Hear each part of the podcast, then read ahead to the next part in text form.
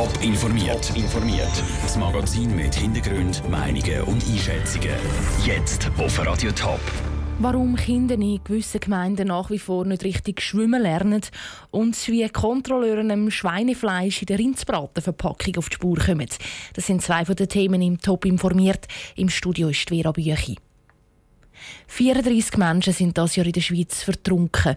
Das zeigt die Zwischenstatistik von der Schweizerischen Lebensrettungsgesellschaft SLRG. Sie hat ein neues Präventionsprogramm lanciert. Unter anderem wird die SLRG, dass Kinder in der Schule besser und vor allem auch früher schwimmen lernen. Für die Schulen ist das aber gar nicht so einfach umzusetzen, wie es Beispiel Winterthur zeigt. Caroline Dettling. Zur Wintertour gehen die Kinder in der dritten Klasse ein Jahr lang in Schwimmunterricht. Wenn sie dann noch nicht schwimmen können, dürfen sie im vierten Schuljahr nur mal schwimmen. Das ist aber freiwillig. Trotz dem Angebot erreichen nicht alle Kinder das Lernziel und können sich noch nicht sicher im Wasser bewegen, sagt Dave Mischler vom Sportamt Winterthur. Selbstverständlich ist es so, dass auch andere Ziele aus dem Lehrplan mit 100 Prozent der Kinder erreichen. Es ist leider so, dass eigentlich ganz jedes Kind kann lesen kann, wenn es gemäß Lehrplan sie können lesen oder rechnen nach den erwarteten Fähigkeiten. Und dementsprechend ist es leider jetzt auch im, im Schwimmen so, dass das nicht ganz bei allen möglich ist. Sie würden die Kinder zwar gerne mehr in den Schwimmunterricht schicken. Das Problem sei aber, dass es zu wenig Platz in den Hallenbädern hat.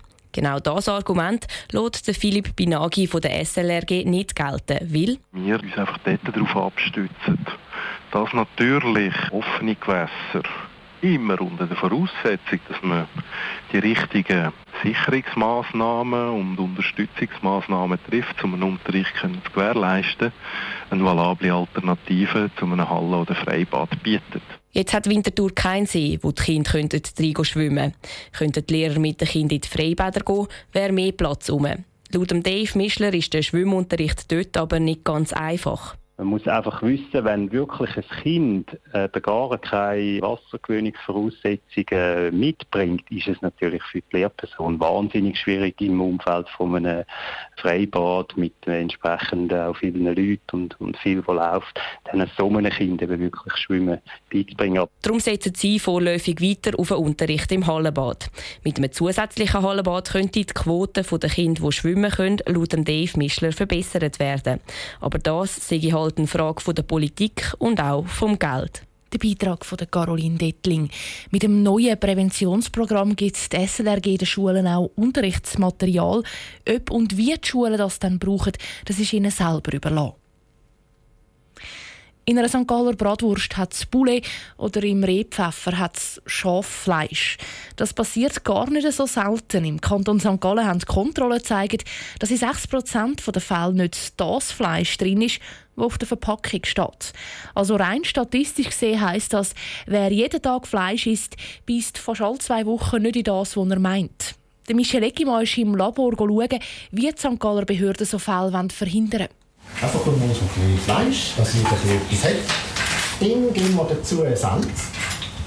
Es ist ein Tüfteln und Suchen, bis das Fleisch als falsch deklariert kann bestimmt werden In einem mehrstündigen Verfahren werden die Proben abgeglichen mit bekannten DNA. Für das hat das Amt für Verbraucherschutz und Veterinärwesen St. Gallen von vielen Tieren, wie zum Beispiel vom Ross oder vom Schaf, Proben. Der Biologe Stefan Weber hat zusammen mit seinem Team vom Kantonslabor in den letzten vier Jahren fast 250 Proben gemacht. Aufgrund von der DNA können wir nachweisen, ob es etwas im Lebensmittel drin hat oder nicht. Grundsätzlich suchen wir Sachen, die nicht reingehört oder nicht drin sein oder halt das sollte ja mit der Deklaration übereinstimmen. Es ist für einen Laien ein höchst komplexes Verfahren, bis die verschiedenen Fleischarten bestimmt sind. Eine Wissenschaft für sich, sagen sogar die Biologen selber. Meistens ist es verpacktes Fleisch, das kontrolliert wird. Aber es hat auch mal einen Fall gegeben von Vitello Donato in einem Restaurant. Aus den Kontrolleuren sind Detektive geworden, sagt der Kantonschemiker Pius Kölbener. Er hat sich wie als Gast ausgegeben und erst, als man es auf dem Tisch hatte, hat sich dann der Inspektor hier erkennen gegeben und haben die echte Probe heimgebracht und tatsächlich haben wir dann festgestellt, es ist nicht Vitello Donato, sondern Porco Donato. Also ist in diesem Fall Schwein statt Rind aufgetischt worden. Es könnte gut mal passieren, dass Spuren von anderen Tieren im Fleisch sind. Dann ist das auch nicht schlimm, sagt Pius Kölbener weiter. Aber wenn man natürlich wie in dem Vitello Tonato-Fall eine Systematik feststellt, wo man nicht einmal kann sagen kann, wie lange das jetzt da schon betrieben ist, also solange man das rückverfolgen ist da schon so passiert, dann ist klar, dann gebe ich das einmal dem Staatsanwalt weiter, da gibt es eine Strafanzeige und da gibt es dann auch ein Strafrechtsverfahren. Der Pius Kölbener ist mit dem Wert von 6% Fremdfleisch nicht zufrieden. Er will in Zukunft alle, die in Lebensmittelkette arbeiten, noch besser informieren und weiterhin regelmäßig Kontrollen machen. Der Michel Eckimann. Wie es schweizweit mit falsch deklariertem Fleisch aussieht, ist übrigens unbekannt. Es gibt keine Statistik dazu. Ganz grosse Skandale sind aber eher selten.